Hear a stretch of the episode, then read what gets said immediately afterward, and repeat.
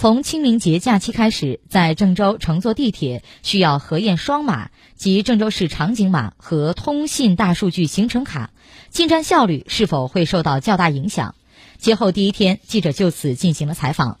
上午，记者来到地铁一号线和二号线的换乘站紫金山站，这座车站自启用至今，一直都是郑州地铁线网中客流量排名靠前的车站。记者看到，从进站口开始，每一层的醒目处均张贴有郑州市场景码，乘客可以提前扫码。在负三层的站厅层，各个安检检票口都有工作人员查验乘客的健康码和行程码。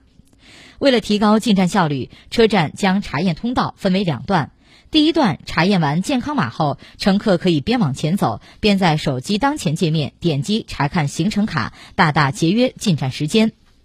据车站工作人员介绍，目前受疫情影响，客流量较过去有所下降。刚刚过去的三天清明假期，紫金山站日均客流量仅为三点五人次，三点五万人次左右。查验双码虽然比之前要多耗费一点时间，但不会对车站的整体进站效率造成很大影响。